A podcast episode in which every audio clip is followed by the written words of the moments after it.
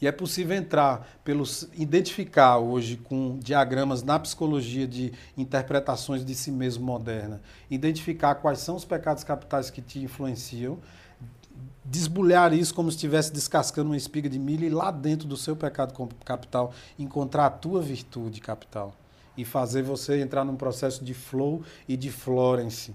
E aí nasce um ser humano potente ali, capaz de dar iluminação para a sociedade onde ele vive. E se vários pontos de luz desse nascem, a gente tem a transcendência para a humanidade. Fora disso, a gente entra em colapso.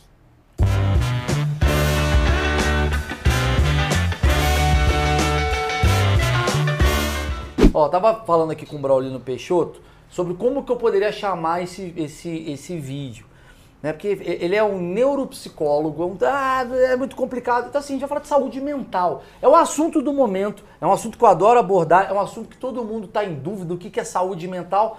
E estou com um especialista em cérebro. Ele basicamente estuda a neuropsicologia, né? Que é o quê? Explica aí rapidinho para você ver que vale a pena. Beleza, Mal.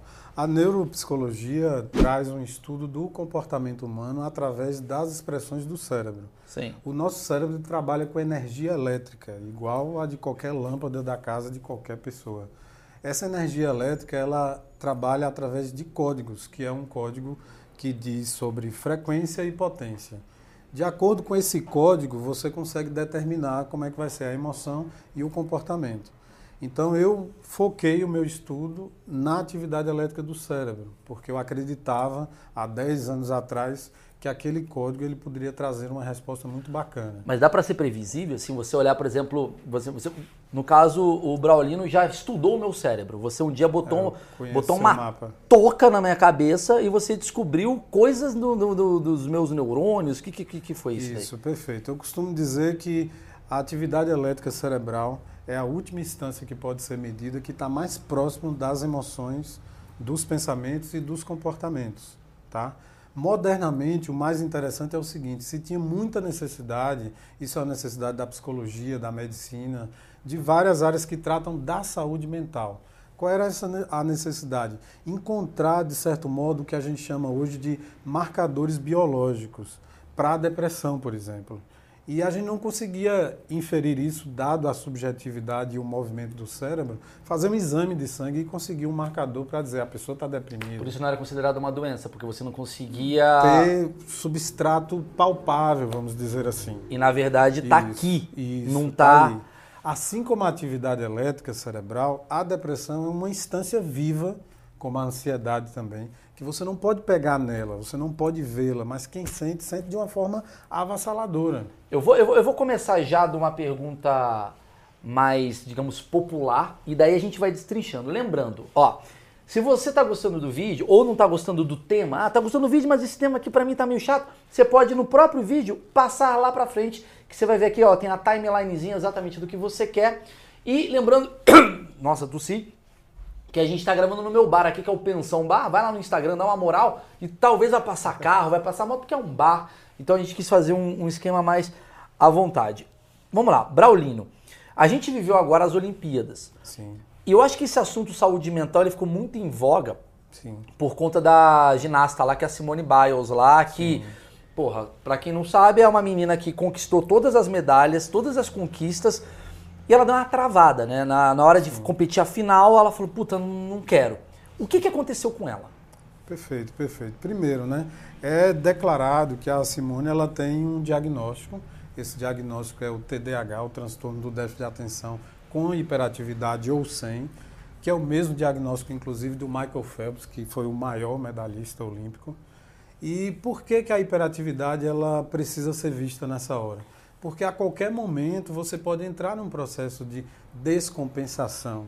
Né? É um processo que não tem cura, está lá com um marcador biológico, existe uma marca elétrica que ela não vai mudar. O que você pode fazer é, é compensá-la, inclusive, com outras forças elétricas que possam sobrepor. E olha como é curioso isso. Todas as atividades, principalmente cardio, natação, corrida, e com certeza o preparo da Simone tinha que envolver uma atividade cardio também. Ela acende um potencial exatamente na região cerebral que o TDAH atinge. Então o esporte, em certa medida, ela é inclusive protetiva. Mas quando você está absorvendo pressões que vêm da cobrança, que vêm da expectativa de todo um país, você pode é, acender também outras instâncias elétricas que vão deflagrar outras emoções que vai é, travar o, o, comportamento. É como se ela estivesse ativando a mesma área que, ela, por exemplo, a, a, a, ela está redobrando essa, essa atividade, é isso? Daqui isso que eu não entendi. Tipo assim, porque você falou que a atividade do TH, TDAH, Sim. ele atinge um, um, lado do cérebro que é o mesmo lado do cérebro que você teoricamente usaria para fazer isso. essas pressões e tal. Então isso daqui é, é como se fosse um, uma alta carga de, de carga elétrica nesse mesmo lugar, é isso? É, vamos destrinchar isso de uma forma bem mais didática. Aliás, o seja TDAH, aqui, porque aqui o povão é, aqui... O, o público... TDAH ele lentifica a atividade elétrica do cérebro. Por isso, essa lentificação, ela dá um certo delay para você manter, por exemplo, o foco de atenção em algo.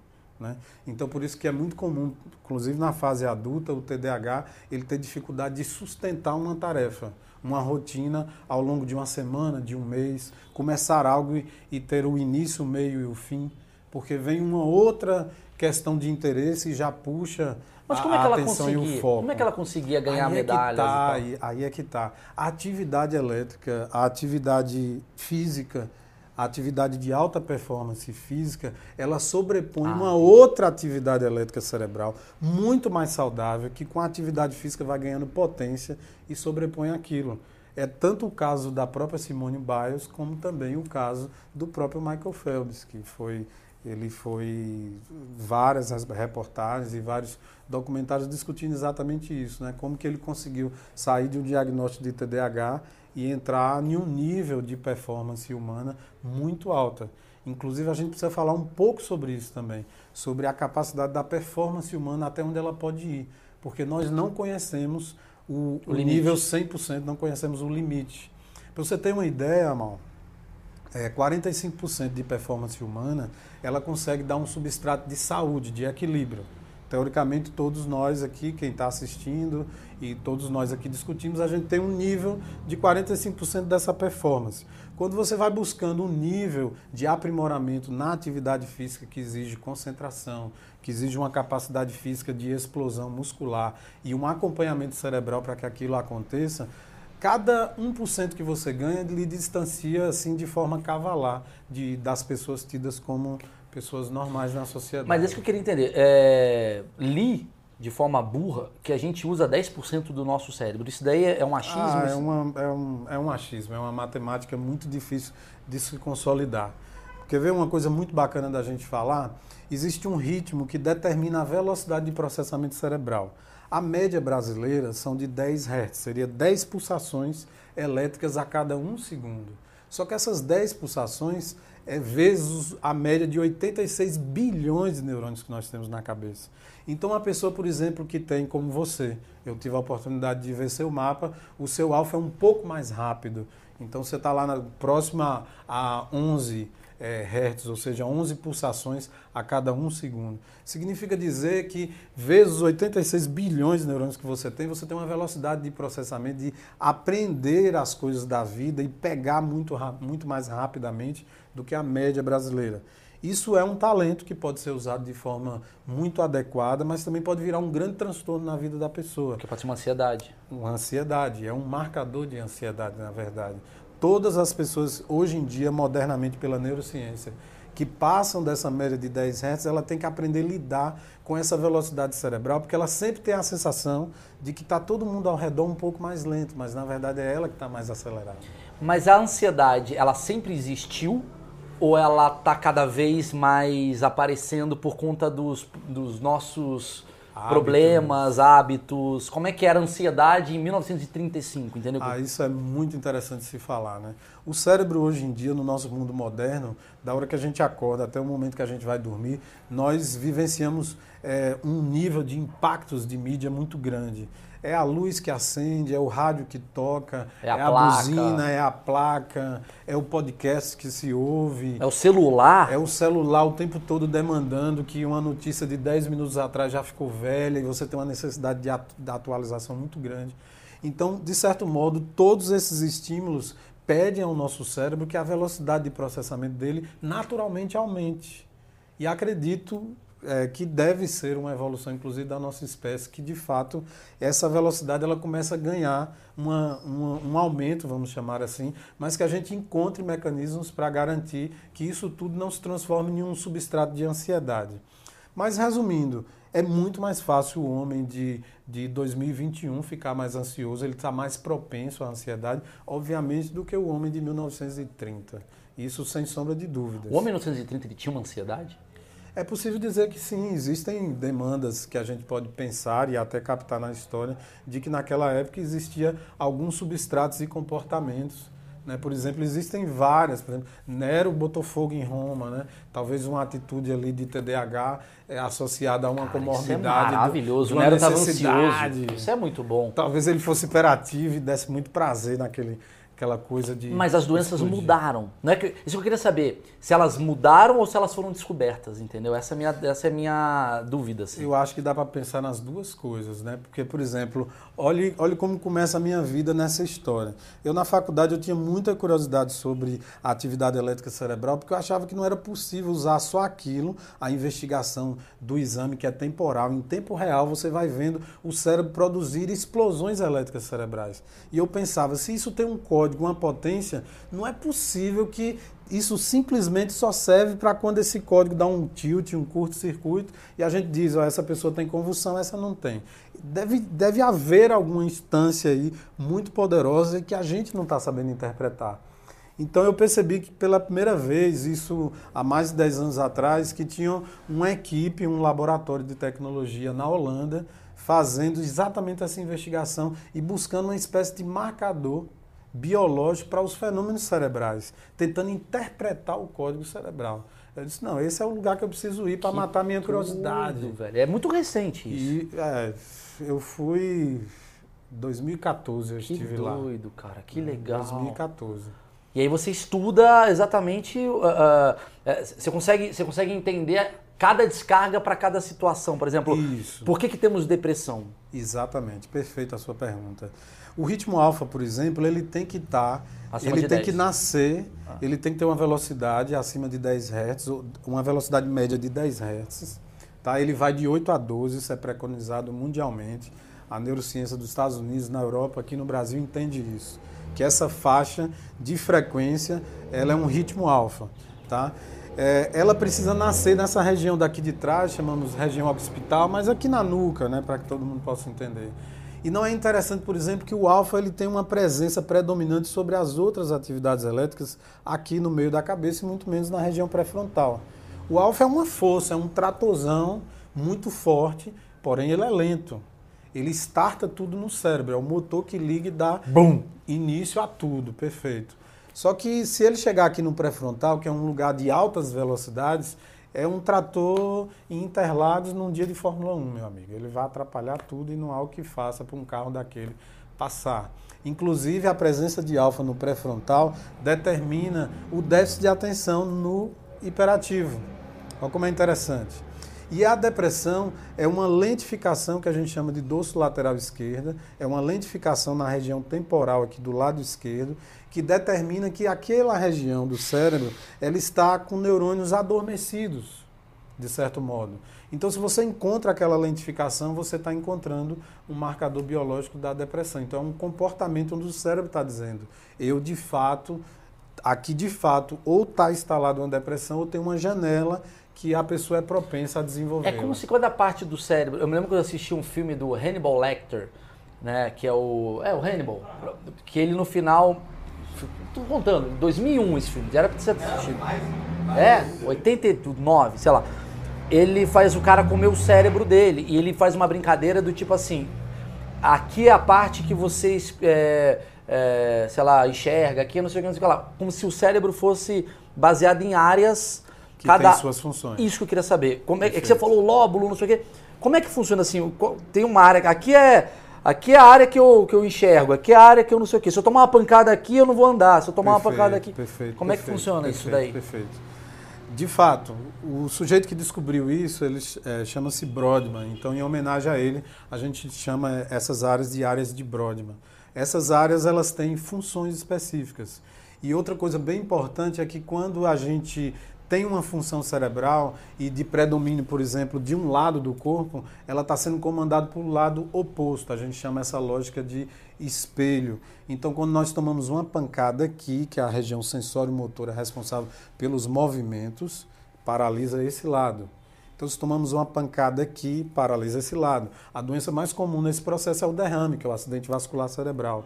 Quando estoura a veia e de fato há um derramamento de sangue e ele pode ser hemorrágico, é quando entope a veia e ele só impede a oxigenação. Esse é mais fácil de reabilitar. Mas quando estoura a veia e há um derramamento de sangue, que é o famoso derrame, aquela área tende a ter uma lesão um pouco maior. Então, se você tem um derrame, geralmente aqui, você vai paralisar essa área. Quanto mais extenso for o, a irrigação sanguínea, mais neurônios vão morrer afogados ali naquele processo e mais difícil vai ficar a reabilitação.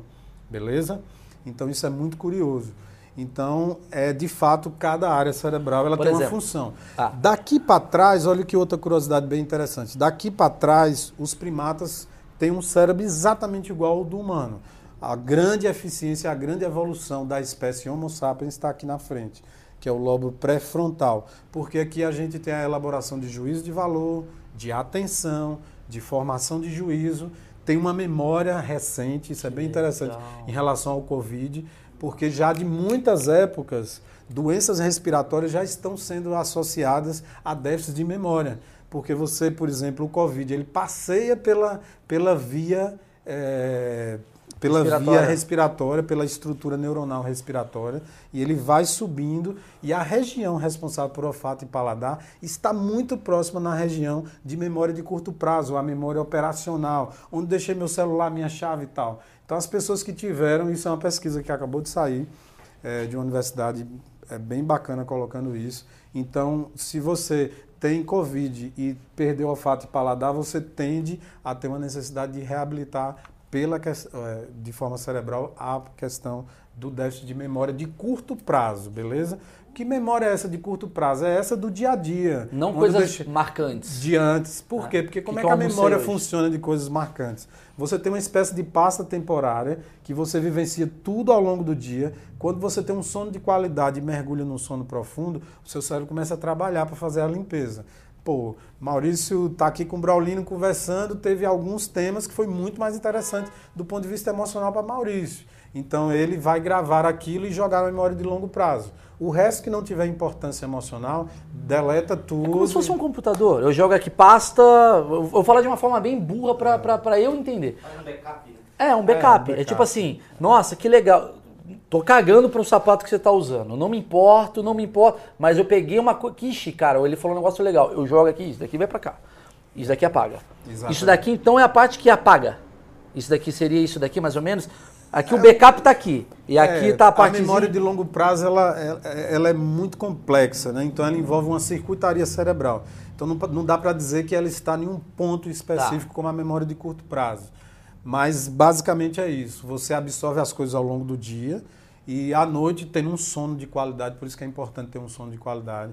Por exemplo, é, concurseiros, a pessoa que está no pré-vestibular, quer passar num vestibular muito difícil, me procura. Primeira coisa, você tem que dormir, não vai estudar, queimar sua noite de sono, para você estudar. Porque tudo que você estudou ao longo do dia, se você não dormir, não vai gravar, vai jogar tudo fora, você não vai aprender. Então a melhor forma de você passar é dormindo. É a dica aí, fica a dica aí. Dormindo, de certa forma. Eu tive depressão, Sim. e aí o meu psiquiatra me receitou um remédio, hoje estou bem tranquilo em função. Que é cocaína. Como, como esse remédio age nessa parte que você falou? Como é que ele. O que, que ele faz ali? É, o que, ah, que um, remédio, que, que um antidepressivo faz? E por falar, cocaína é um antidepressivo. Puta, Ford estudou. Mas eu vou explicar por quê. Né? A cocaína ela traz um benefício imediato, que é muito bom, que é um boom. Você está triste, ela te leva para cá. E quando você sai do efeito dela, ela não te coloca onde você estava, só um pouco mais baixo. E toda vez que você cheira, você não consegue chegar naquele auge de prazer da primeira vez. Então você sempre está atrás daquela primeira sensação, que foi fantástica, mas ela não vai voltar nunca mais. Então o prejuízo, o custo a pagar começa a ficar muito alto diante dos benefícios que tende a reduzir cada vez mais. Mas voltando para a sua pergunta, os antidepressivos, de certo modo, eles são busters né, cognitivos. Você ingere e ele vai dar uma espécie de capacidade do cérebro de recaptar, por exemplo, os, os, os neurotransmissores, que são substâncias que vêm um impulso elétrico aqui, borrifa, e o outro neurônio está aqui, que é a fenda sinapse, né? a sinapse, os neurônios não se tocam, e ele capta. Então fica aqui meio que um resto ali que pode ser aproveitado. Então, os antidepressivos mais clássicos, eles são recaptadores de serotonina, que é o neurotransmissor do bem-estar, e ele joga de, de volta no circuito e a potência elétrica começa a aumentar. Interessantíssimo, eu queria entender assim, é, porque teoricamente a gente a, a gente está tão automático, a gente pega um comprimido e enfia aqui. E esse comprimido ele tem uns pozinhos ali dentro, Sim. que é a química que você uh, teoricamente ingere para fazer esse. Como é que funciona esse pozinho? O remédio, né? Esse pozinho Sim. que a gente toma, seja antidepressivo ou qualquer outro, pode ser um vonal, não me importa. Como é que ele funciona? Esse, essa química ela vai para esse neurotransmissor, ela se dissolve? O que, que é isso? Como é que esse processo de uhum. ingerir um comprimido e o que, que acontece? Ele pode chegar lá, né? É. é importante discutir isso porque a gente precisa lembrar que está se falando muito modernamente que o intestino é o segundo cérebro. A grande potência, a grande potência do bem-estar, ela começa pelo seu jeito de se alimentar. Antes se dizia, você é o que come. Hoje a gente pode falar muito mais além aqui, parafraseando é, é, grandes profissionais, dizendo, você é o que sua comida come. Antes se dizia, você é o que come. A gente pode dizer hoje, você é o que sua comida come. Né? Qual a qualidade da ração, da carne vermelha que você ingere, do frango e por aí vai. E o maior estímulo sempre vence. E a comida, o alimento tradicional, sempre vai ser o maior estímulo. Então o que é que acontece? O, o, o intestino ele é a usina produtora do, do, da matéria-prima que vai gerar a explosão elétrica cerebral. Então, assim, você come e o seu intestino seleciona quais são as substâncias que vai cair na corrente sanguínea e essas substâncias vão subindo. O cérebro é uma estrutura, um órgão de um quilo e meio de gordura, tá?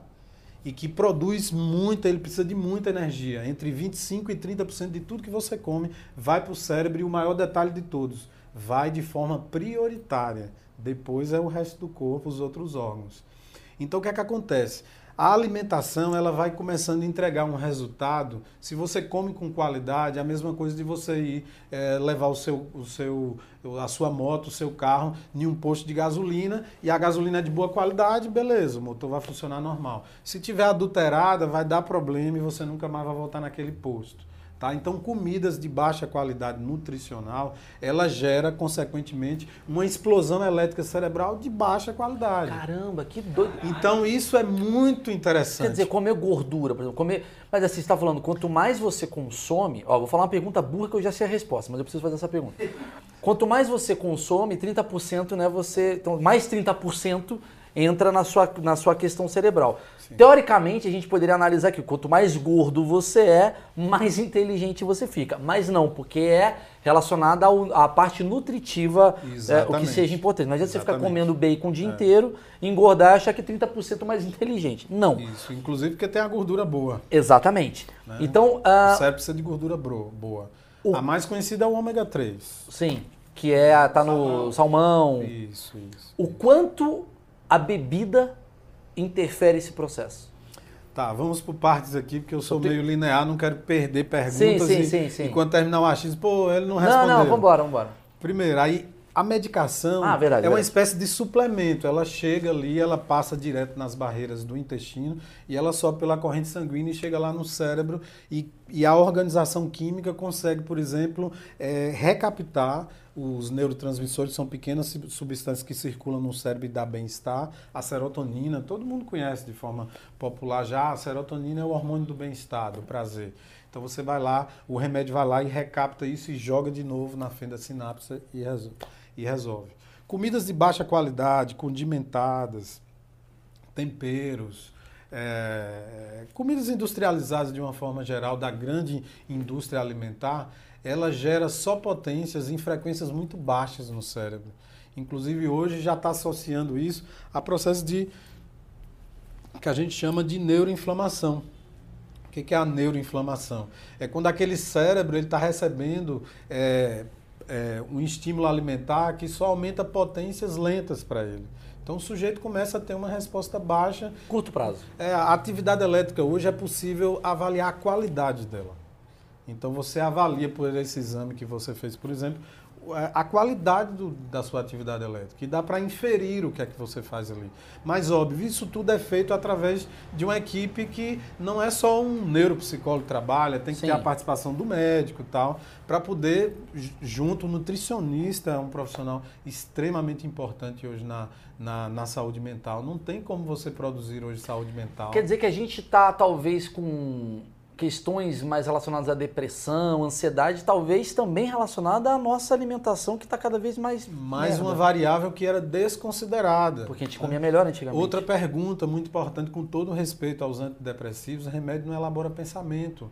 O nosso cérebro ele é sutil a tudo e a todas as coisas. Eu vou explicar para vocês, quem está em casa, quem está aqui no estúdio, como é fácil entender isso. A atividade elétrica cerebral ela dá consciência na velocidade da luz a qualquer coisa no nosso corpo. Então eu vou falar agora, por exemplo, que ninguém está consciente enquanto eu falo aqui da posição do pé, não precisa nem olhar para o pé. Eu continuo falando e você já sacou como é que está seu pé. Se tiver de perna dobrada, um está flutuando, o outro está apoiado no chão, tua consciência foi para lá. Eu posso falar de pessoas que estão assistindo isso, uma mão sobre a outra, com mãos cruzadas. A tua consciência já foi para lá, mesmo que você não queira, porque eu estou falando. Eu estou puxando tua consciência para lá. Você manipula, e isso né? é feito é, através da circuitaria elétrica cerebral, que funciona na velocidade da luz, é uma coisa muito rápida. Percebe?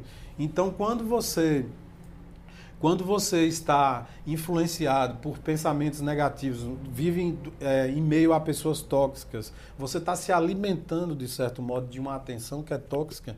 E o seu neurônio, a sua estrutura neuronal, cerebral, a sua atividade elétrica, ela é sutil aquilo. Ela capta. Ela capta dá para você manter uma frequência. Por exemplo, aqui agora no estúdio nós estamos numa frequência, você com sua curiosidade peculiar, eu com minha necessidade de apresentar isso para o mundo. Então a gente está numa frequência que é, se alinha é para entregar um resultado que é uma Se eu tivesse combativo, talvez a gente estivesse em frequências exatamente, distintas. Exatamente, exatamente. Eu canso de ir para um, um, ambiente para falar para 5 mil pessoas e flui, e às vezes estou num ambiente para falar para 5 pessoas e o processo não flui porque é um tá fechado ali. Quer dizer, um relacionamento como. tóxico, ele é extremamente nocivo, nocivo. à estrutura cerebral. E é nocivo isso... à minha vida, porque assim, por exemplo, se eu convivo exemplo, com o Marcão, tá aqui, e o Marcão tá vivendo um problema de depressão na vida dele. Não estou falando, pelo amor de Deus, para você afastar as pessoas depressivas da sua vida, mas pelo Sim. contrário, é, talvez entender que uh, pessoas negativas demais, elas vão te trazer negatividade. Seria isso? É, e também dá para a gente dizer que há uma disputa inconsciente ali. O sujeito que está envolvido pela depressão, ele fica a serviço dela. A depressão é uma instância viva que muitas vezes a pessoa chega no consultório, já já a gente vai falar sobre suicídio lento, ela chega no consultório e diz assim, eu não aguento mais, eu estou na minha cozinha lavando os pratos e fico imaginando, pô, e se minha mãe morrer de Covid? Mas minha mãe nem pegou Covid, mas se ela pegar? E ela pegou, ela está na UTI, ela está quase morrendo, morre não morre, ela morreu. Eu estou chorando no velório mentalmente fazendo isso. Aí vem a instância dupla, que a depressão é uma doença sorrateira. Ela não está nem aí para você, ela quer lhe esmagar. Aí vem a, o segundo sofrimento desse processo. Eu amo minha mãe, por que, é que eu estou pensando nisso? Poxa, eu não quero pensar isso, eu não, não quero desejar a morte da minha mãe. pensamento que você não quer que venha, né? Aí vem um outro questionamento. Será que eu não amo o suficiente? Eu você tem 36 fato... pessoas conversando com você ao mesmo tempo. Vários eus. Eu vou falar de um livro que eu li, você já deve ter lido, não sei, que é do Eckhart Tolle lá, que é o Poder do Agora. Poder do Agora. Já falei desse livro aqui algumas vezes e ele mexeu muito com a minha cabeça, porque ele fala uma coisa que é muito curiosa, que é ele fala basicamente sobre o agora. Quando você está conectado, você realmente é, é, deixa de pensar em tanta, tanta cagada. E aí, é, entendendo sobre mim, entendendo sobre isso que a gente está falando, até dando dica para as pessoas assim que me pedem tal, às vezes, é impressionante como a sua mente é seu grande hater. Sim. Porque a gente vivia numa época que falava assim, cara, a mente é do caralho, a mente humana, a mente humana. Mas ao mesmo tempo, se você parar para analisar, se ela não é uh, domesticada, como você está falando, uhum. ela é um grande vilão seu. Porque você acorda, a primeira coisa que vem é por que eu não estou dormindo? Né? Aí você vai, porra, por que eu não tô dormindo? Ah, hoje eu não vou malhar. Aí eu vou comer um negócio você vai engordar. Você tá se... Parece que você tem um hater sim, na tua cabeça sim, 24 sim. horas te uhum. demovendo dessas coisas. Isso daí é o quê? Perfeito. Voltando para a depressão nesse contexto, que explica muito bem, a primeira pergunta que eu faço, se esses pensamentos são seus, a pessoa se assusta. Digo, opa, tenha calma, não estou querendo falar de espiritualidade, de assédio, nada. Só estou lhe perguntando se esse pensamento é seu. Mas como não é meu, está passando na minha cabeça? Eu disse, pois é, essa é a questão. A depressão tem um poder de gerar pensamentos negativos autonômicos na sua cabeça. E a ansiedade também tem. E às vezes as duas se associam. Em geral, elas não trabalham juntas. Mas uma pode promover uma janela aberta e não está nem aí se a outra entrar. Na mesma cabeça, no mesmo ser e atacar aquele ser duplamente. Imagine você. Então existe uma coisa que chama, chamada de memes. Os verdadeiros memes são ideias autonômicas. Memes? Memes. Memes, tipo memes. Memes, tipo é. memes. São ideias autonômicas. São circunstâncias que começam a rodar na sua cabeça que de algum modo aquela frequência ela ela ela chamou a atenção do seu cérebro a repetição dela foi agradável você pode o seu cérebro pode perceber isso inconsciente a você você pode não perceber conscientemente o seu cérebro está captando isso de algum lugar.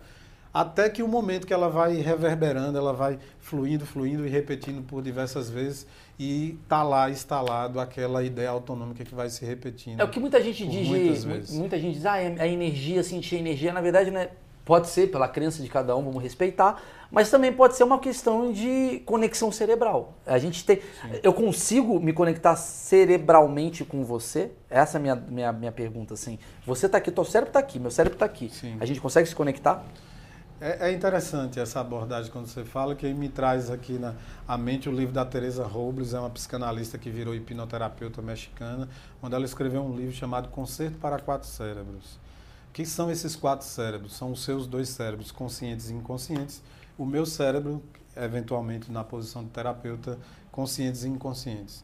E a minha consciência pode, de certo modo, é, conversar com o teu mundo inconsciente, eu sou treinado para isso de algum modo, mas você também, com toda a sua habilidade, pode captar coisas do meu inconsciente. E essa, essas relações elas podem estabelecer uma conexão ao ponto de haver sim uma, uma comunicação ali.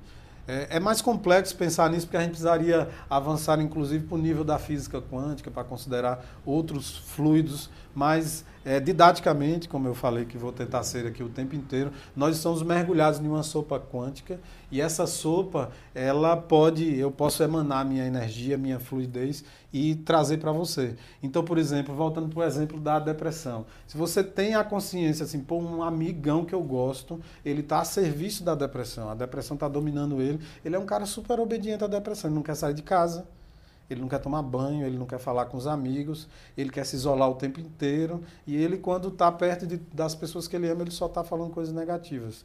Eu vou com tudo para ganhar dele, porque a terapia, a psicoterapia não é nada mais que isso. O sujeito chega, fala da demanda dele e ele vai sendo instigado o tempo todo a olhar tudo por um pra outro combater. ângulo para combater.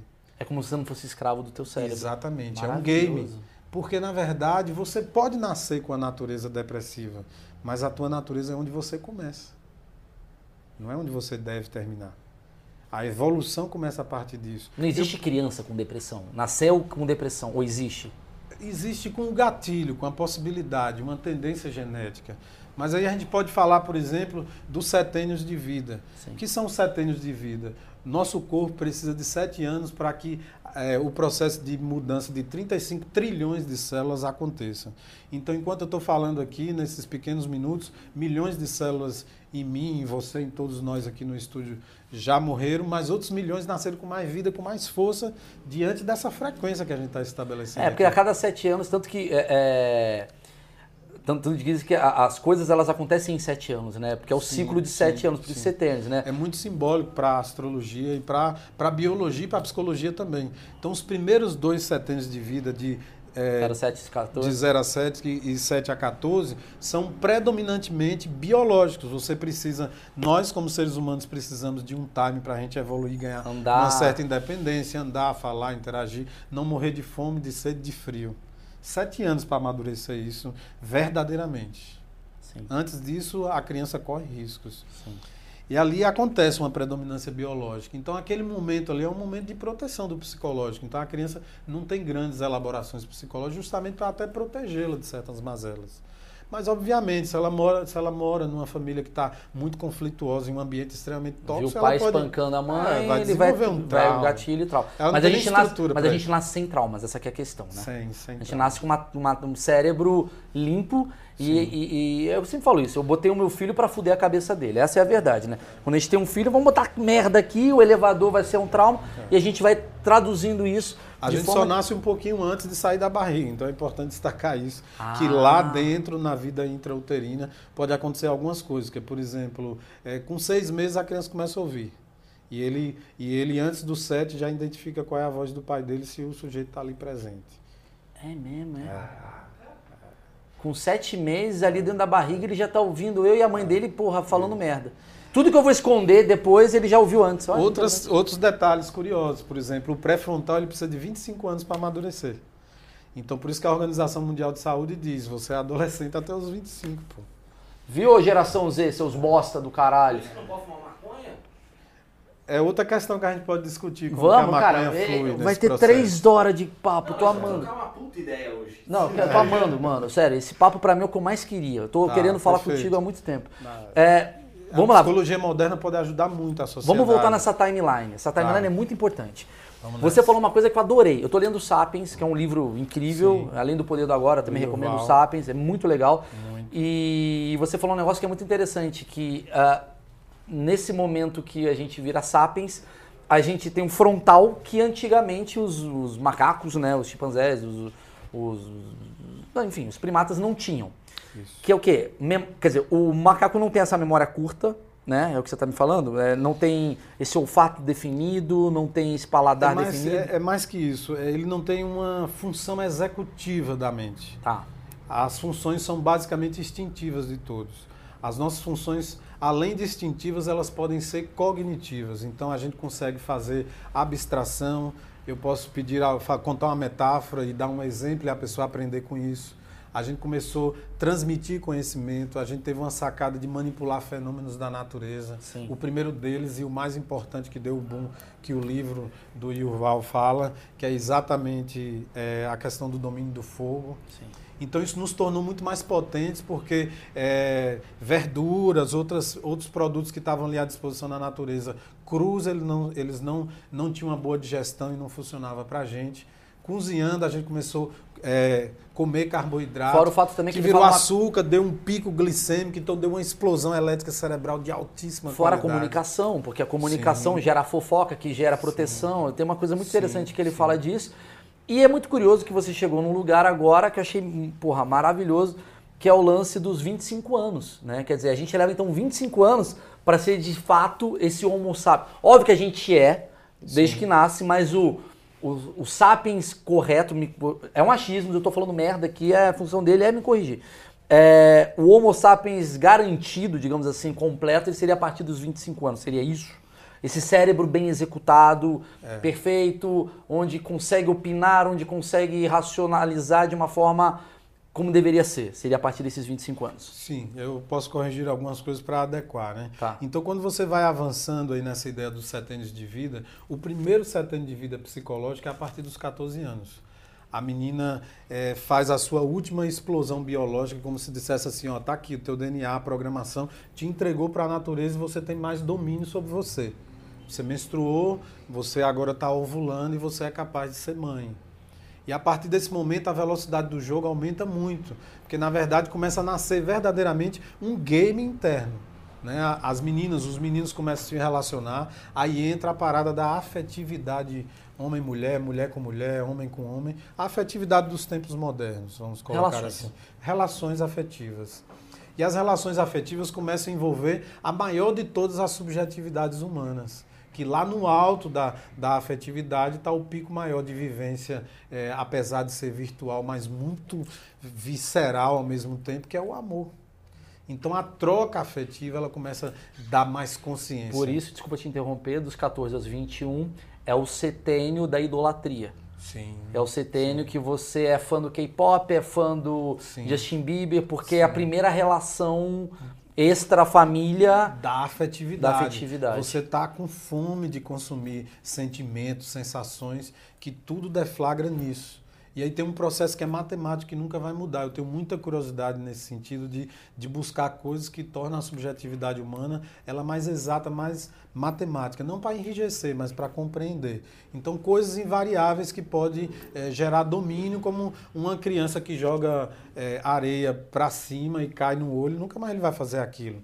Pensamento deflagra emoção, emo, emoção deflagra comportamento. Então, isso é invariável tudo começa no seu pensar, explode nas suas emoções e as emoções determinam o teu comportamento. E tudo está explicado na circuitaria elétrica muito cerebral. Foda, muito foda, muito foda. Está circulando em você. Muito pô. foda. Então ele bate com uma teoria que eu tive, cara, que eu tava, eu escrevi até no Twitter uma, uma vez isso, que é é muito cômodo você trabalhar com um público de 14 a 21 anos porque você está pegando pessoas que serão exército para você sempre.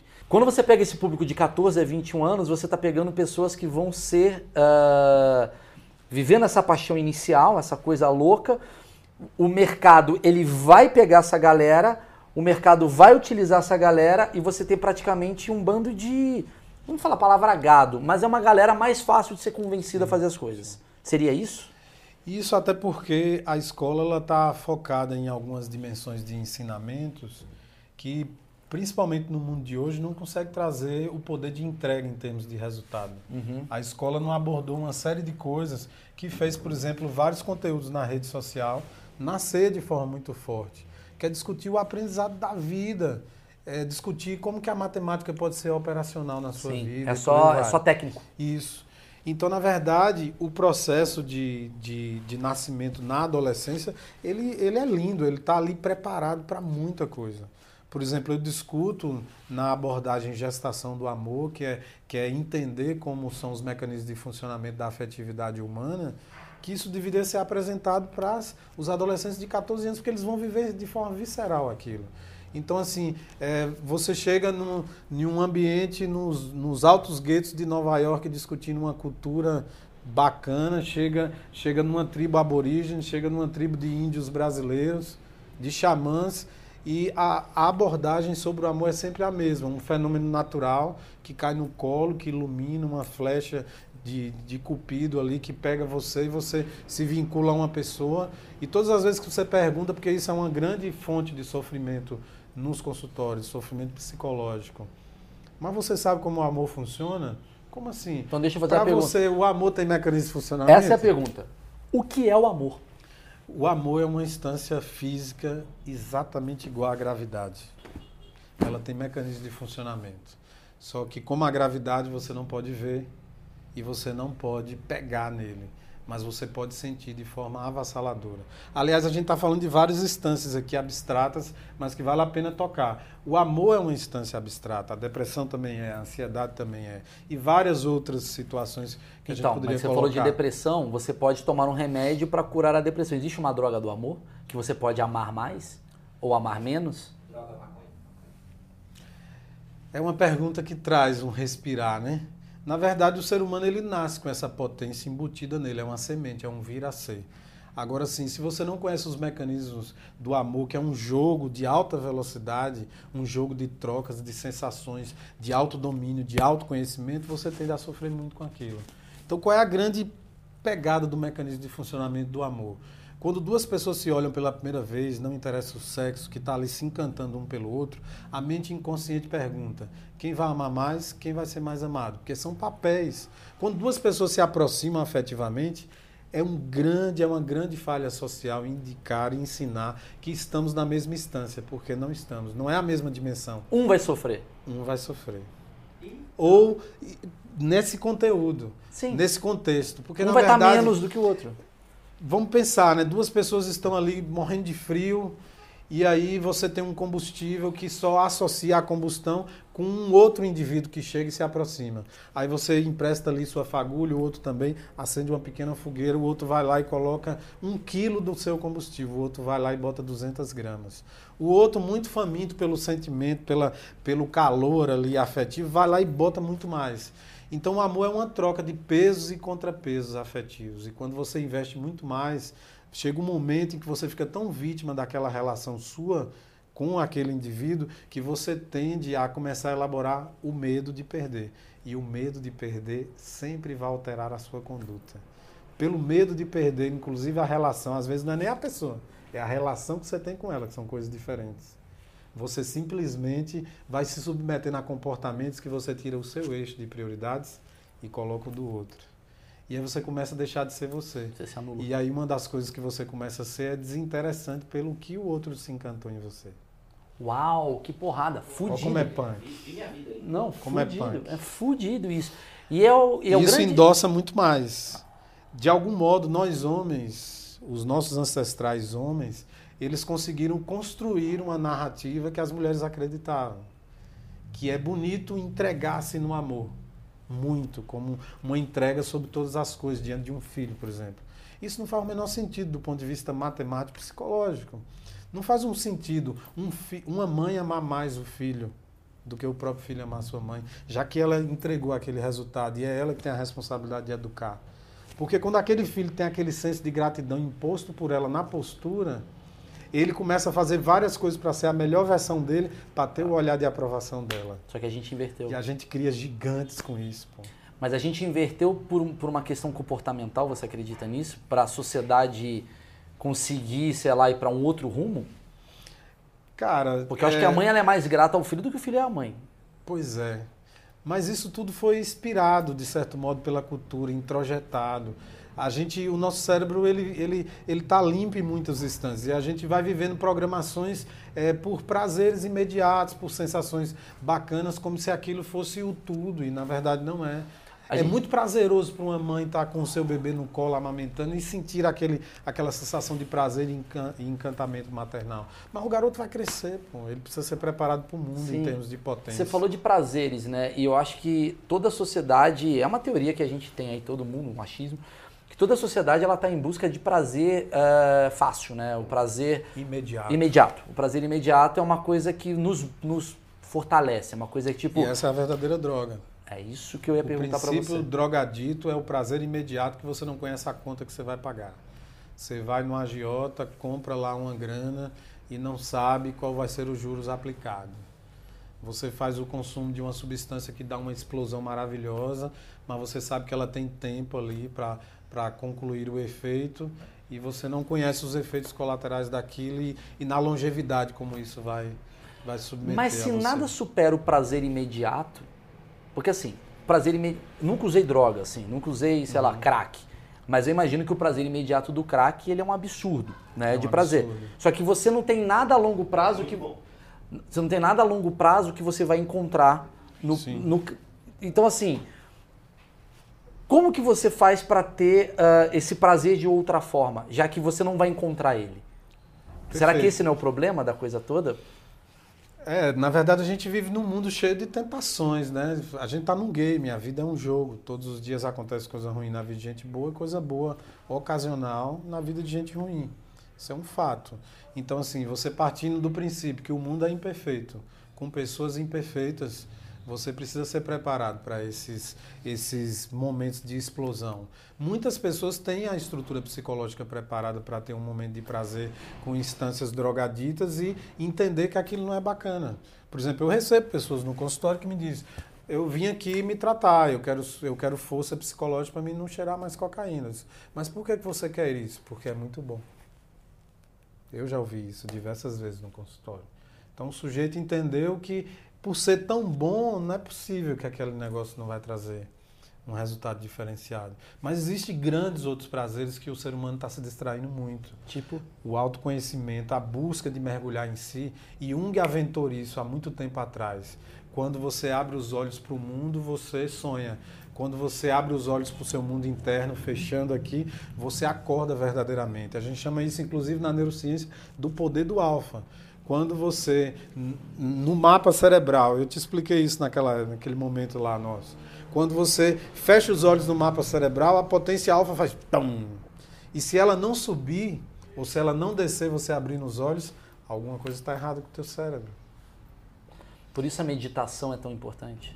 Muito importante. A meditação ela, ela estimula potências elétricas cerebrais que te dá um estado diferenciado de consciência. É uma relação que a neurociência está estudando muito, que é a relação da atividade teta, alfa-teta, como nós chamamos. Né? Teta é uma velocidade um pouco mais lenta do que alfa, e quando você entra naquele estado, como se você estivesse preparando para uma fronteira entre o sono e a vigília, você consegue encontrar ali um espaço perfeito de entrar num estado diferenciado de consciência. Vamos falar de sonhos. O que, que são os sonhos? É, primeiro, do ponto de vista da neurociência, o sonho é uma elaboração minêmica da memória. Né? Quando você entra no seu sono profundo, você começa a elaborar de forma executiva e cognitiva as coisas mais importantes que o cérebro precisa guardar como informação para você sobreviver. Mas o sonho, do ponto de vista da psicanálise, ele representa sempre um desejo ou um medo. Então, se você está pé da vida com alguém no seu trabalho e você não pode ir lá esganá-lo, você pode ser que você sonhe é, esganando, dando uns burros em outra à noite e aquilo de certa forma dá uma realizada assim, então, mas naquela assim, angústia emocional. Isso eu concordo. O cara quer comer muito uma mulher, aí ele está dormindo, aí puta, sonhou comendo a mulher ou a mulher pegando o cara, beleza. Isso dá para entender que é uma coisa assim, é um desejo. Sim. Mas tem uns sonhos que você não consegue ter uma explicação. Perfeito. O que, que são essas, essas coisas? Por que que tipo de repente eu estou dormindo, aí eu acordo sonhando que o Braulino tá andando num cavalo comendo um sundae. O que, que são essas loucuras, assim? Perfeito, esses devaneios? É, Freud foi o primeiro a trabalhar a interpretação dos sonhos. Quando você vai buscando com profundidade é, circular os detalhes do sonho, você vai começando a ver que tem instâncias que têm um sentido. Só que não é um sentido imediato, porque a linguagem da mente inconsciente ela é sempre metafórica e ela sempre está em um código, como se fosse um oráculo. Se você não descobrir fazer uma vigilância pessoal e entender o contexto do sonho, você nunca vai conseguir interpretá-lo e ter uma, uma função ao seu favor. Entendi. Mas eu vou falar aqui do meu achismo sobre Ótimo. isso, além da, da, da neurociência. Eu vejo a mente inconsciente como a instância mais poderosa e eu chamo a nossa parte sábia. A mente inconsciente acontece muitas coisas. A maioria das coisas acontece na mente inconsciente. A mente inconsciente ela é infinita tanto quanto o universo. Einstein disse que quando você se abre para uma nova ideia, você não consegue ir para o tamanho original de novo. Nunca mais. É sempre uma expansão. Segundo a teoria do Big Bang, o universo é infinito porque a explosão foi tão forte que ela continua expandindo. E não tem onde parar, não tem paredes e o tempo não para. Então o universo é infinito porque ele continua crescendo. E foi a partir desse raciocínio meio que, que comendo uma maçã debaixo de, um, de, um, de uma árvore qualquer. É, é, Newton. É, Newton, é, é, Einstein pensou ah. nisso. Tá? E aí ele foi lá e, e trouxe a teoria. Existe... E como que eu posso puxar isso para a mente inconsciente? Ela é a imagem e semelhança do universo, porque ela continua também expandindo e ela tem essa característica inconsciente. O universo para muitas culturas é Deus. E a Bíblia fala de um contexto da imagem e semelhança do homem em Deus. E a imagem e semelhança da gente é a mente inconsciente. Quando você dorme, você é capaz de se conectar com esse processo da mente inconsciente. E aí pode surgir dentro da sopa quântica que eu falei há, há, minutos atrás, uma frequência que entre ali e que te traga um conteúdo. Às vezes, inclu, inclusive, conteúdos premonitórios. Por exemplo, eu tinha uma paciente que ela sonhou repetidas vezes brincando com o, o irmão mais novo. Ele escondia de trás da, atrás da, da cortina e de repente ela não sabia onde ele está. A imagem, a sombra dele sumia na cortina. Quando ela olhava para baixo, uma poça de sangue se abria. E ela teve esse sonho repetidas vezes. Certo momento, a, a família, é muito tradicional isso no interior, no Nordeste, a família vai para um passeio de domingo, para a beira de um rio tal. Atrás, né, em um carro aberto, o sujeito lá, o motorista, subiu uma pedra, sei lá, e, e arremessou o garoto ele cai, bate a cabeça no chão, tem um trauma, um traumatismo craniano, vai para o hospital, mas não resiste e morre. A paciente veio para mim porque ela não conseguia se perdoar, porque na cabeça dela ela teve um sonho que ela previa que aquilo podia acontecer, porque ela não protegeu o irmão. E aí, nesse contexto todo, a gente foi trabalhando e a gente. Eu consegui mostrar para ela que talvez o grande contexto era um preparo para ela suportar a ausência do irmão e que não necessariamente a gente tem o poder de controlar ou evitar situações trágicas como a morte. Mas como que ela tem esse preparo? Como que ela preparou algo que é inevitável, que, é, que é que, né, sei lá, você não tem noção. Por isso que, que eu faço a interpretação de que em algum momento sonhando, por exemplo, a mente inconsciente ela pode se conectar com a matriz maior, que é o universo. A gente vem de lá, né? É, o fato, por exemplo, de acreditar no pós-morte é talvez o grande significado que existe uma coisa depois, porque a gente está elaborando. É, a física quântica, por exemplo, discute que, que os, a força do super-herói nos desenhos animados, repetidas vezes na construção do inconsciente coletivo de tanta gente, já existe um universo paralelo com a existência real deles. Consegue entender? Sim. A força da mente, ela consegue elaborar contextos muito fortes. A existe a disso. chance da gente ser um pensamento de alguém? Sim, sim. Principalmente porque a realidade é construída a cada segundo.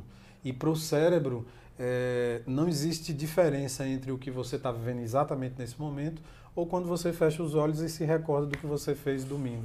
Que foda, cara. Não tem diferença.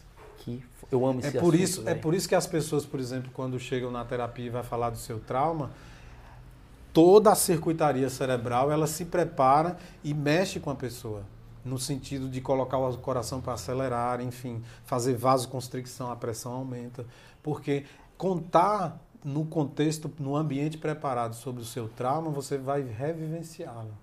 Isso é muito forte. O orgasmo, no caso, ele é uma conexão?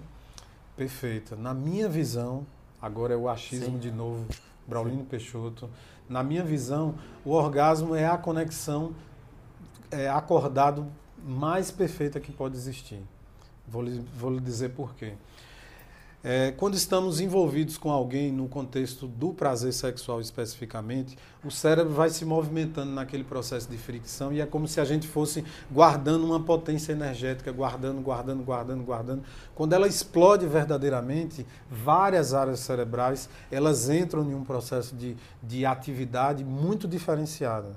E a sensação é como se sua mente inconsciente, por milésimos de segundo, expandisse do tamanho do universo e logo depois te suga de volta a experiência carnal desse corpo e a nossa pequenez em relação à infinitude que o universo tem. Ah, não é uma conexão minha com a pessoa apenas, é uma conexão minha comigo mesmo no com meu você inconsciente. mesmo e com a relação com o todo.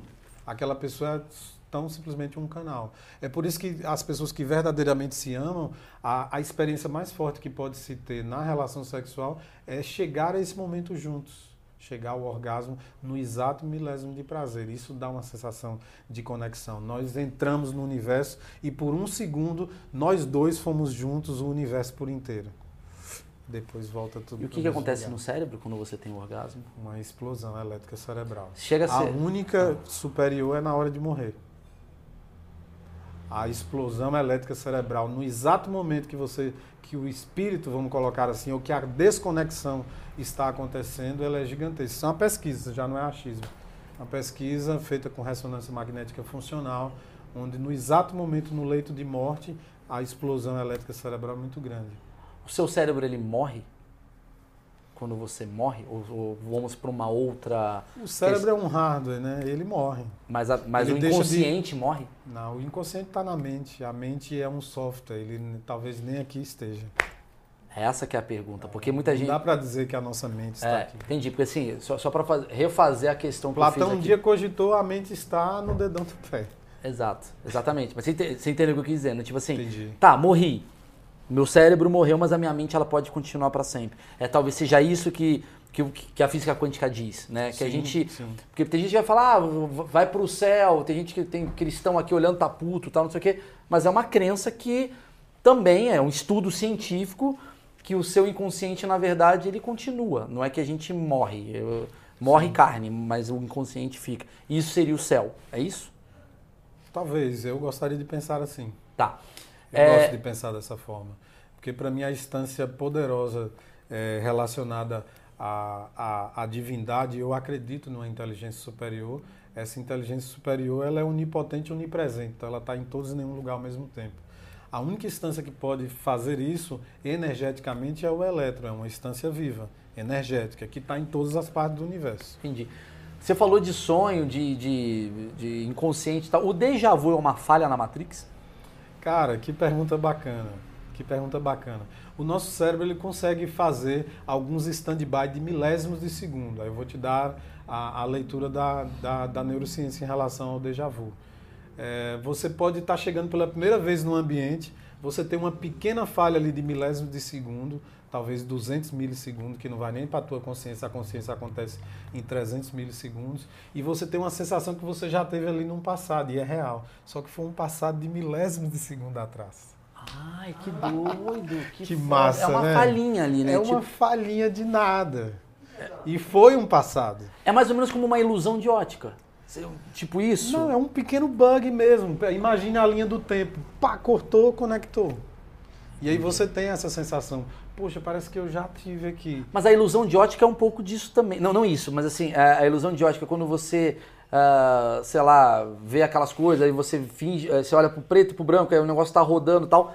É uma falha cerebral também? Não, não.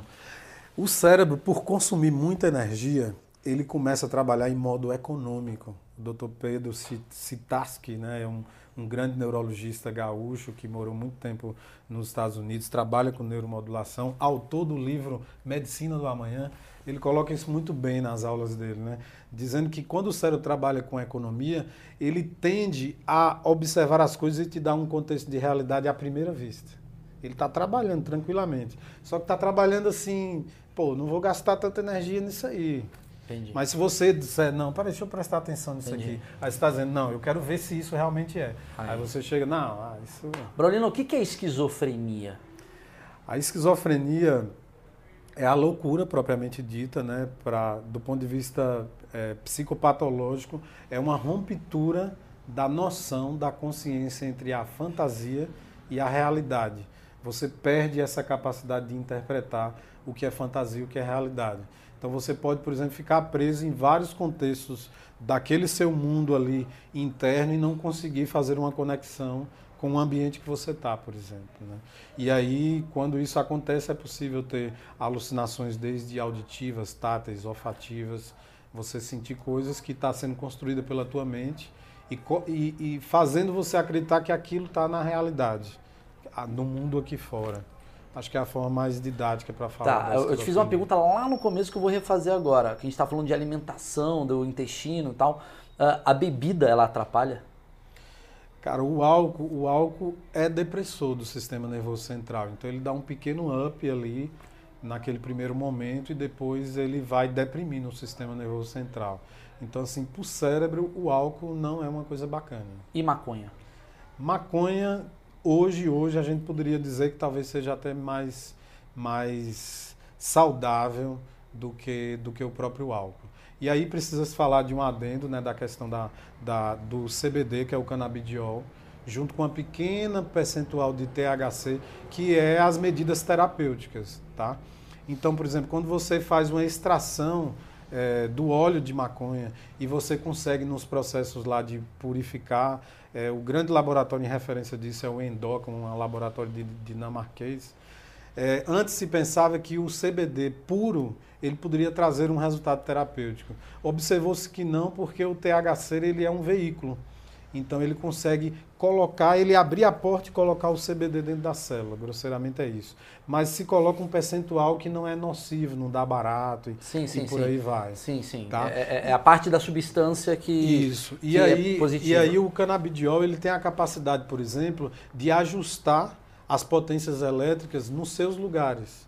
O, o, cérebro ele pega o, o, o, CBD a grosso modo, entende ele como uma matéria-prima e utiliza de forma saudável terapêutica. Tá? Por exemplo, é, com a técnica de neuronavegação, a gente acompanha alguns casos de pacientes de epilepsia refratária, que é quando aquela convulsão nem com um remédio tradicional sintético da farmácia passa. E o uso do CBD a gente vai vendo aumentar o potencial alfa e diminuir os potenciais teta, beta, é, que são é, teta, delta, que são potenciais, principalmente o teta, quando ele explode no cérebro, gera o processo da convulsão. Então, aquelas ondas lentas de baixa qualidade, elas vão perdendo força e as ondas saudáveis vão ganhando força onde deve se Saquei. ter. Você falou de uma coisa que é o suicídio lento. Sim. O que, que seria o suicídio lento? é, é, bom a gente pensar nesse assunto a partir do ciclo da vida.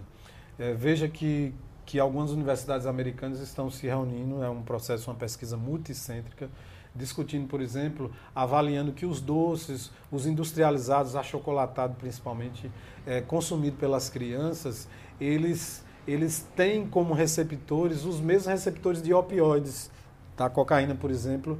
Então, quando você pensa e faz uma associação de uma criança que está consumindo diariamente o achocolatado de manhã, meio-dia à noite, e um sujeito que está usando cocaína com 25 anos, os efeitos de explosão elétrica cerebral, a princípio, é, são praticamente os mesmos e, as, e o fator nocivo também. O suicídio lento é quando a pessoa, de certo modo, ela não entendeu, não foi preparada de que a vida é um jogo, ela começa a partir de um marco zero, uma interpretação de que a vida precisa ser justa, de que não é possível que aconteça tanta injustiça. E acima de tudo, ela entende a bondade como se fosse um degrau, mas é um degrau disfarçado de elevador, ele não sobe para canto nenhum. Então, muitas pessoas, inclusive com valores cristãos, eu não quero impactar nenhuma religião, mas quero falar da ideia do cristianismo distorcido, que é você amar o outro sobre todas as coisas e por aí vai, eu tenho uma expectativa de que praticar o bem sem olhar a quem tão simplesmente, considerando que a vida é um jogo, você não vai obter resultado. Isso não significa que você deve ser uma pessoa má, mas você precisa praticar bondade, ser safo, estratégico e por aí vai, e montar uma escada de virtudes para que você de fato consiga driblar ali as Senão forças você vira trouxa, seria mais ou menos isso? É, você fica perdido no jogo da vida, você fica perdido, literalmente. Porque você precisa entender que precisa é, se mobilizar, montar uma estratégia e entrar em um processo de engajamento, porque senão a vida vai lhe dar porrada. É, olha que coisa fácil, que devia se aprender na escola no primeiro momento. As forças contrárias são inversamente proporcionais aos teus sonhos. Você tem um sonho grande, o Maurício Meirelles precisa combater emocionalmente uma série de forças contrárias pela exposição pública e uma série de coisas. As forças contrárias são inversamente proporcionais ao tamanho do teu sonho. Então as pessoas já estão tá criando uma geração que não está preparada para isso. É, o ônus e o bônus têm o mesmo tamanho, é basicamente Sim. isso. E aí o crescimento da frustração começa a fazer na cabeça daquele indivíduo a ideia de que ele nunca ganha, que a vida é uma merda, que não está nada legal. E ele começa a entrar num processo de sabotagem que vem o sedentarismo, a má alimentação, a cultura de pensamentos que não são saudáveis para o cérebro, uma frequência muito baixa. Então você está acelerando, de certo modo, a tua capacidade ali de, de, de oxidar, de envelhecer com muito mais velocidade. De entrar... Você acha que a culpa disso não é as redes sociais? Porque as redes sociais, ela está ali lidando o tempo todo com frustração, porque eu estou olhando para o meu lado, eu estou vendo aqui a vida do cara é melhor do que a minha, o dinheiro do cara é melhor do que o meu e eu tô me sentindo. Será que isso não. É, eu, vejo, eu vejo as redes sociais como um reflexo, um espelho de como nós somos hoje. Né? A rede social brasileira, por exemplo, é extremamente potente e ela mostra o retrato do Brasil. Quando a gente for crescendo, por exemplo, agora mesmo, a gente está praticando isso aqui para colocar nas redes sociais Sim. e levar um conteúdo diferenciado. Se a gente semear isso na cabeça de algumas pessoas, a gente já acendeu luzes. Então, assim, é, vai mudar. A rede social hoje é, é o retrato, é o espelho do que nós somos hoje enquanto em sociedade. Lugar. Na Noruega não deve estar dançando. É, e a rede coisa. social trouxe uma coisa bacana, ela concretizou o inconsciente coletivo que Jung falava. E Jung foi o maior discípulo de Freud, né?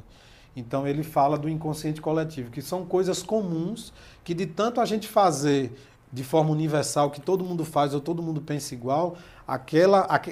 criou-se uma supermente, uma mente coletiva que influencia geração em geração todas as outras mentes fazendo Eu a mesma coisa. Eu acredito muito nisso. Por isso que quando você, a minha teoria, né, meu achismo, quando você vai jogar em casa, sei lá, o Botafogo vai jogar com o Flamengo, uh, tem uma energia da torcida Sim. que te movimenta. Não é só o grito da torcida, é toda uma energia de torcida que movimenta. Tô, tô enganado ou tem a ver com isso, assim, aquela coisa de desejos? Comunhão de pensamentos. Comunhão de pensamentos. Sim, sim, sim. sim. Sabe, cê, é, é é, por isso que eu acredito que a gente está vivendo uma coisa muito perigosa.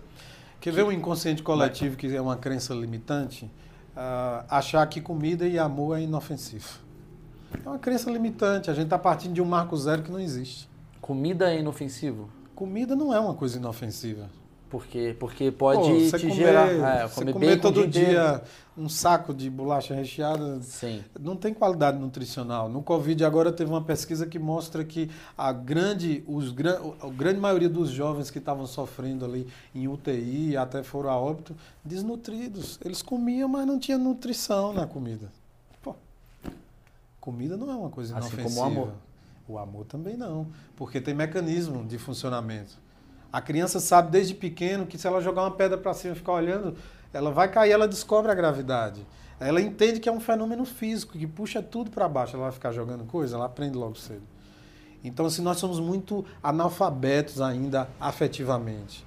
Seja... Porque a gente não usou a gente a gente está agora criando viagens espaciais, mas a gente não ousou olhar para dentro e destrinchar esse sentimento que é o maior valor relacional entre as pessoas, Ou entre seja, os seres vivos vamos, e outros seres vivos. Então vou falar de uma de uma opinião que, que a gente vai bater um papo legal. Sim. Me preocupa muito eu falando Maurício Meirelles falando meus achismos, me preocupa muito essa quantidade de geração Z Sim. que está indo em psiquiatras tomando remédio pra caralho e não sentindo coisas que deveriam ser sentidas e compreendidas, como Sim. tristeza, frustração, Sim. porque a pessoa se frustra, ela se entope de remédio, ela camufla um sentimento e consequentemente ela não vivencia aquilo. Tô errado? O que, que você acha disso? Certíssimo. Muitos, muitos, muitos, eu poderia dizer a grande maioria, talvez todos, antidepressivos são, são, são anestésicos existenciais. Né? Então você está deprimido, é, você começa a tomar a medicação e, e eu vou dizer por que isso é importante. Eu não sou contra a medicação, pelo contrário, só trabalho com, com profissionais psiquiatras que prescrevem. É, mas chega um momento que o paciente diz assim: agora está melhor que antes, porque eu, eu não estou alegre, mas eu também não estou triste como eu estava. Aí começa a passar um tempo e ele começa a dizer: pô, mas eu não estou triste, mas também não estou alegre. Não estou tendo assim esse prazer com a vida. Não estou sofrendo como eu estava antes. Aí é na hora que a gente entra e diz, ó, remédio não elabora pensamento. Vamos trabalhar mais. A medicação é um suporte externo temporário. Você quebrou o braço, coloca um gesso. Colou, tira o gesso e segue adiante. O braço vai estar um pouco atrofiado, aquele músculo não trabalhou. Vamos fortalecer essa musculatura. Eu acho entende? que esse é o problema dessa geração. É uma geração toma o remédio. Que usa a medicação como benefício imediato. Mas é o remédio para mim ele tem que ser visto. Eu vejo, eu botei na minha cabeça. Uhum o remédio é isso, tipo, é um momento que eu não estou bem, resolve e vamos para a próxima. Eu sei que tem gente Sim. que precisa de remédio a vida inteira. Tem um cara que sofre aqui de, sei lá, hemorragia. Não é isso que eu estou falando. Mas eu acho que a gente está indo, me corrija mais uma vez, para uma geração que é contra a frustração. É contra a ofensa, é contra tudo e isso é necessário no jogo da vida. Sem dúvida, sem dúvida. As frustrações infantis estruturam o homem do futuro. É necessário ter frustração. Agora, um pai preparado, ele vai equilibrando as variáveis mais tóxicas, mas ele também vai equilibrando a vivência da emoção da frustração. Porque a grande sacada da vida, mal, é, não há como você evitar que alguém vá ter problema com a vida. A grande sacada é como você interpreta esses problemas. É como você lida com eles. E a gente, tá e a gente não está preparando nossa sociedade para lidar com os problemas. E a gente não pode esquecer que nós, seres humanos, somos os únicos seres vivos no planeta Terra que temos o comportamento mais parecido com o comportamento virótico. A gente chega num lugar, explora toda jazida, os recursos naturais daquele lugar e depois a gente dá, dá as costas e vai embora. Nós e os vírus somos os únicos seres vivos que não conseguimos viver em harmonia com o ecossistema. Você está lendo Sapiens, você vê lá que o Harari, em algum momento, ele, ele cogita ele cogita e deixa no ar uma dúvida que é duro, inclusive, para ele escrever aquilo que eu sei. Ele cogita de que talvez o Homo sapiens, para ter a soberania, ele destruiu todas as outras espécies. Ele fala exatamente humanas. disso, que ele destruiu os Homo erectus, o, foi um combate que ele não conseguia conviver. Um assunto aqui que, que o Marcão tocou que eu acho que é importante aqui é o vício. Vamos falar de vício. Tá. Como é que é o vício? É, por exemplo, eu sou viciado em Twitter, sei lá, ficou lá o dia ah. inteiro, ah, ah, brigando com o Roger do Ultraje, sei lá, qualquer bosta. Tá? A pessoa que é viciada em ficar o tempo todo no TikTok, não sei o quê. Uhum. O que, que é isso? É uma carência? É um excesso de. Uh, o quanto isso vai acarretar na nossa sociedade? Então, do ponto de vista da neurociência e desse processo que a gente faz de interpretação da atividade elétrica cerebral, o vício ele começa a nascer de um processo compulsivo. Quem alimenta essa compulsão é uma atividade elétrica específica, ela está ali pulsionando, reverberando como um disco arranhado o tempo todo. Eu quero esse prazer, eu quero esse prazer, faça, faça, faça, faça, faça, repete, repete, repete. Porque qual é a grande questão do vício? É sempre uma conexão com algo externo que te traz um benefício imediato, um prazer imediato que ele vem, explode como um pequeno orgasmo, um pequeno prazer, e aí de novo você tem que repetir aquela parábola ali, que é o, ciclo de prazer no auge e volta, auge e volta. Mas você acha que as redes sociais foram criadas para te viciar? Eu não tenho dúvida. Não tenho dúvida. Por exemplo, quero perguntar a cada um aí quanto é que está pagando no Instagram, né? Se você não paga uma assinatura e ele consegue prender sua atenção, você é o produto. Ah, sim. Sim, sim. Não há dúvida nesse processo. Entendi, porque pega o seu dado, faz a coisa toda tal. Uhum. É, existe chance de, tipo assim, vamos lá, mexendo no cérebro, você chegar a me contar um negócio do orgasmo. Como é que é do orgasmo? Orgasmo no sapato. Essa crônica é muito interessante. Existe um livro do Vilanu Ramachandra, né, que é um, um grande neurocientista indiano erradicado nos Estados Unidos, chamado Fantasmas no Cérebro. E ele começou, foi o primeiro a fazer as investigações das reações que sentia é, em membros fantasmas. O sujeito perde o braço por algum motivo e o cérebro começa, ele começa a ter uma sensação de coceira na mão que não existe mais. O Jackson Foreman falou disso. Falou aí de repente você começa a ter uma dor no membro fantasma, aí começa a ficar mais complicado. Né? Mas tem casos também de todos, todas essas situações, são situações que às vezes são inusitadas, mas apesar de patológicas, não geram um desconforto tão grande. Então vamos à explicação do que seria o orgasmo do sapato. Eis que o, o doutor Ramachandra está no seu, no seu consultório e recebe um paciente que por um, motivo teve que amputar é, do joelho para baixo uma perna e eles, olha, eu tenho uma situação muito curiosa para lhe contar que não está me incomodando.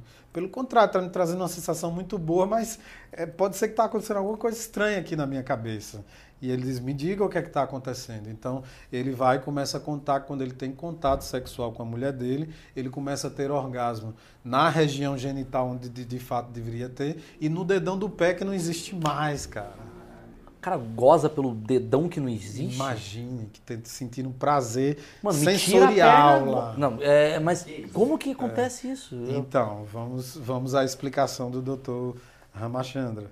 É, na circuitaria elétrica cerebral, nós temos uma representação virtual de todas as partes do nosso corpo. Eu brinquei aqui no início falando que se eu falar para vocês agora da posição do pé, vocês não precisam olhar para o seu pé, o seu cérebro vai lá e te fala como que ele está.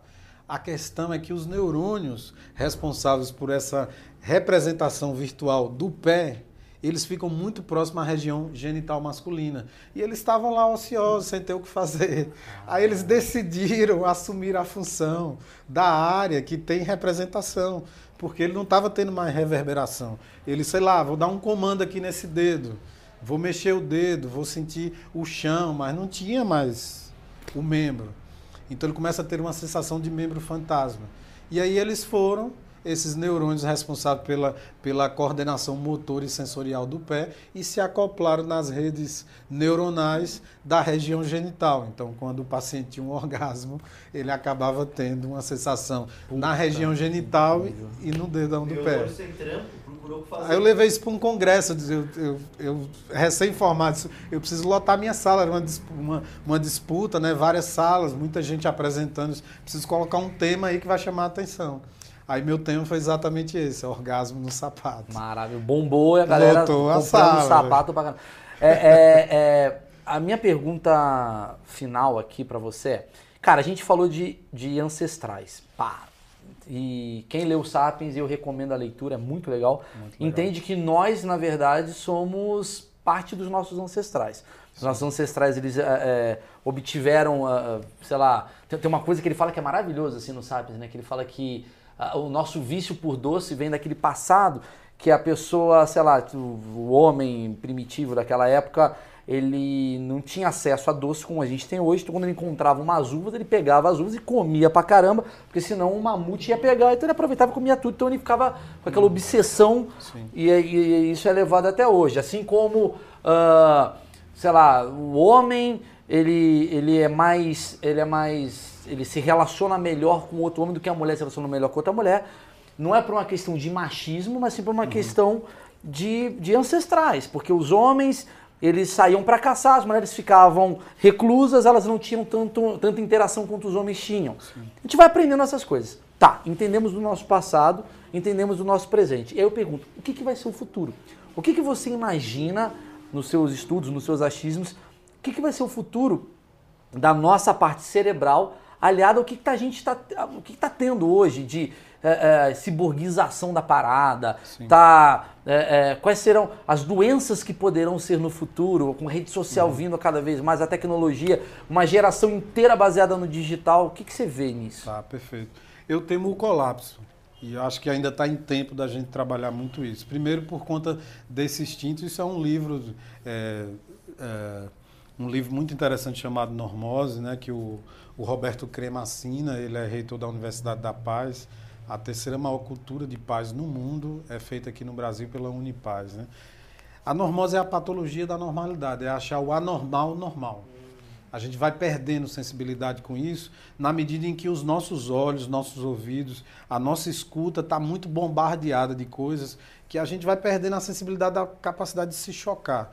Isso gera muito medo. O outro lado que eu tenho bastante medo é, é essa falta de controle nossa com a questão do nosso comportamento instintivo virótico, que, que o Harari já falava lá atrás, que para dominar a gente não consegue conviver e a gente vai matando tudo pela frente. Vírus, né? É, a gente tem essa dificuldade. Outra coisa que me chama muita atenção é que toda grande pandemia foi antecedente de, antecedida por vários processos de desmatamento. O planeta Terra é um ser vivo. O coronavírus, por exemplo, na minha visão, é, é um mecanismo de defesa, é, um, é, é o sistema imunológico do planeta trabalhando e travando nós como seres humanos. É como se fôssemos células, né? E, assim, tem uma coisa combatendo, essas células estão combatidas, né? Todo grande, todo grande impacto de diminuição da desigualdade social no mundo foi antecedida por uma guerra, por um fenômeno muito forte, uma guerra, uma pandemia e por aí vai. E eu estou com, a, tô com, a, com a preocupação de que talvez esse impacto todo da pandemia ela ainda não esteja trazendo o suficiente para o ser humano alinhar sua compreensão, sua consciência do lado correto. Por exemplo, uma das informações mais impactantes para mim na pandemia foi entender que, não consequentemente, não na sequência, mas ao longo de cinco dias nós viramos a chave entre morte e vida. Ao longo de cinco dias na pandemia, morreu mais seres humanos do que nasceram. Isso é muito impactante. Então, o que fazer com essa informação? Como que a gente está lidando com esse processo? Será que a gente está, de fato, conseguindo entrar no que verdadeiramente importa no nosso engajamento? É, como que a gente vai lidar? Porque não tem como voltar. As tecnologias, elas, elas multiplicam a cada 18 semanas. É, o que a gente discute hoje para o resultado de saúde integral, de uma psicologia mais resolutiva, não está na faculdade ainda. E esse delay, como que vai ficar, né? As pessoas que estão saindo dos profissionais, será que eles estão preparados para esse mundo de hoje? Então, eu vejo também por um outro lado, né, que todas as grandes transformações sociais, como é colocado no livro do Diamond, aprendi isso com o Karnal, é, tem muito a ver com transformações que vieram, vieram por germes, aço e, e, e armas, ou seja, guerras mudaram para grandes períodos de iluminação, a Revolução Industrial e as pandemias também. Mas isso só é possível se a gente trazer momentos de iluminação como esse aqui, Sim. preocupado com o outro e mostrando que é necessário buscar um engajamento. Cada um, no, a, o momento agora não é de competição, é de cooperação. A competição é interna e você precisa ser 1% melhor que você mesmo amanhã do que você foi hoje. Se você agrega isso, se você se engaja com você, é a discussão de todos, de quem está se destacando nas redes sociais, está buscando isso, cada um no seu quadrado, falando, seja finança, seja performance, seja atividade física, seja o mind coaching. É engajamento, você precisa ter isso. Né? A gente tem um grande exemplo de um amigo nosso do, do Gaulês, ele foi no fundo do poço, é, existe um livro que fala do demônio do meio-dia, que é a depressão, o cara se ergue de lá com disciplina, e eu costumo dizer que o Gaulês ele é mais esperto que o diabo, parafraseando o livro de, de, de Napoleão Hill, né, que o próprio Negro gosta muito de, de citar, e ele coloca que foi a estrutura do sucesso dele em finanças, porque tem toda uma escala de virtudes ali. E é possível entrar, pelos, identificar hoje com diagramas na psicologia de interpretações de si mesmo moderna, identificar quais são os pecados capitais que te influenciam, desbulhar isso como se estivesse descascando uma espiga de milho e lá dentro do seu pecado capital encontrar a tua virtude capital e fazer você entrar num processo de flow e de Florence. E aí nasce um ser humano potente ali, capaz de dar iluminação para a sociedade onde ele vive. E se vários pontos de luz desse nascem, a gente tem a transcendência para a humanidade. Fora disso, a gente entra em colapso. Porra, é... Ah, encerra, né, amigão? Deixa aí a palavra do Pelo amor de Deus, deixa um like. Eu vou pedir para vocês, cara, já que a gente está falando sobre luz, sobre, sei lá, passar uma mensagem legal, Bicho, de verdade, compartilhe esse vídeo no seu grupo de família, para as pessoas que precisam ouvir e principalmente para quem está odiando muito o tempo todo, porque eu acho que isso daí, na verdade, nada mais é do que um sintoma, né? Esse ódio. Pedido de socorro. É, né? O hater, ele é um, ele é um, ele é um cara que está desesperado. Desesperado. Então, fiz a minha função aí. Acho que eu fiz bem, né? Eu acho que eu contribuí uma horinha aí com o mundo. Você é um menino Vou tentando aí. Porra, briga. Cara, que aula, bicho. Obrigado por esse espaço. Porra, obrigado Muito você. Obrigado.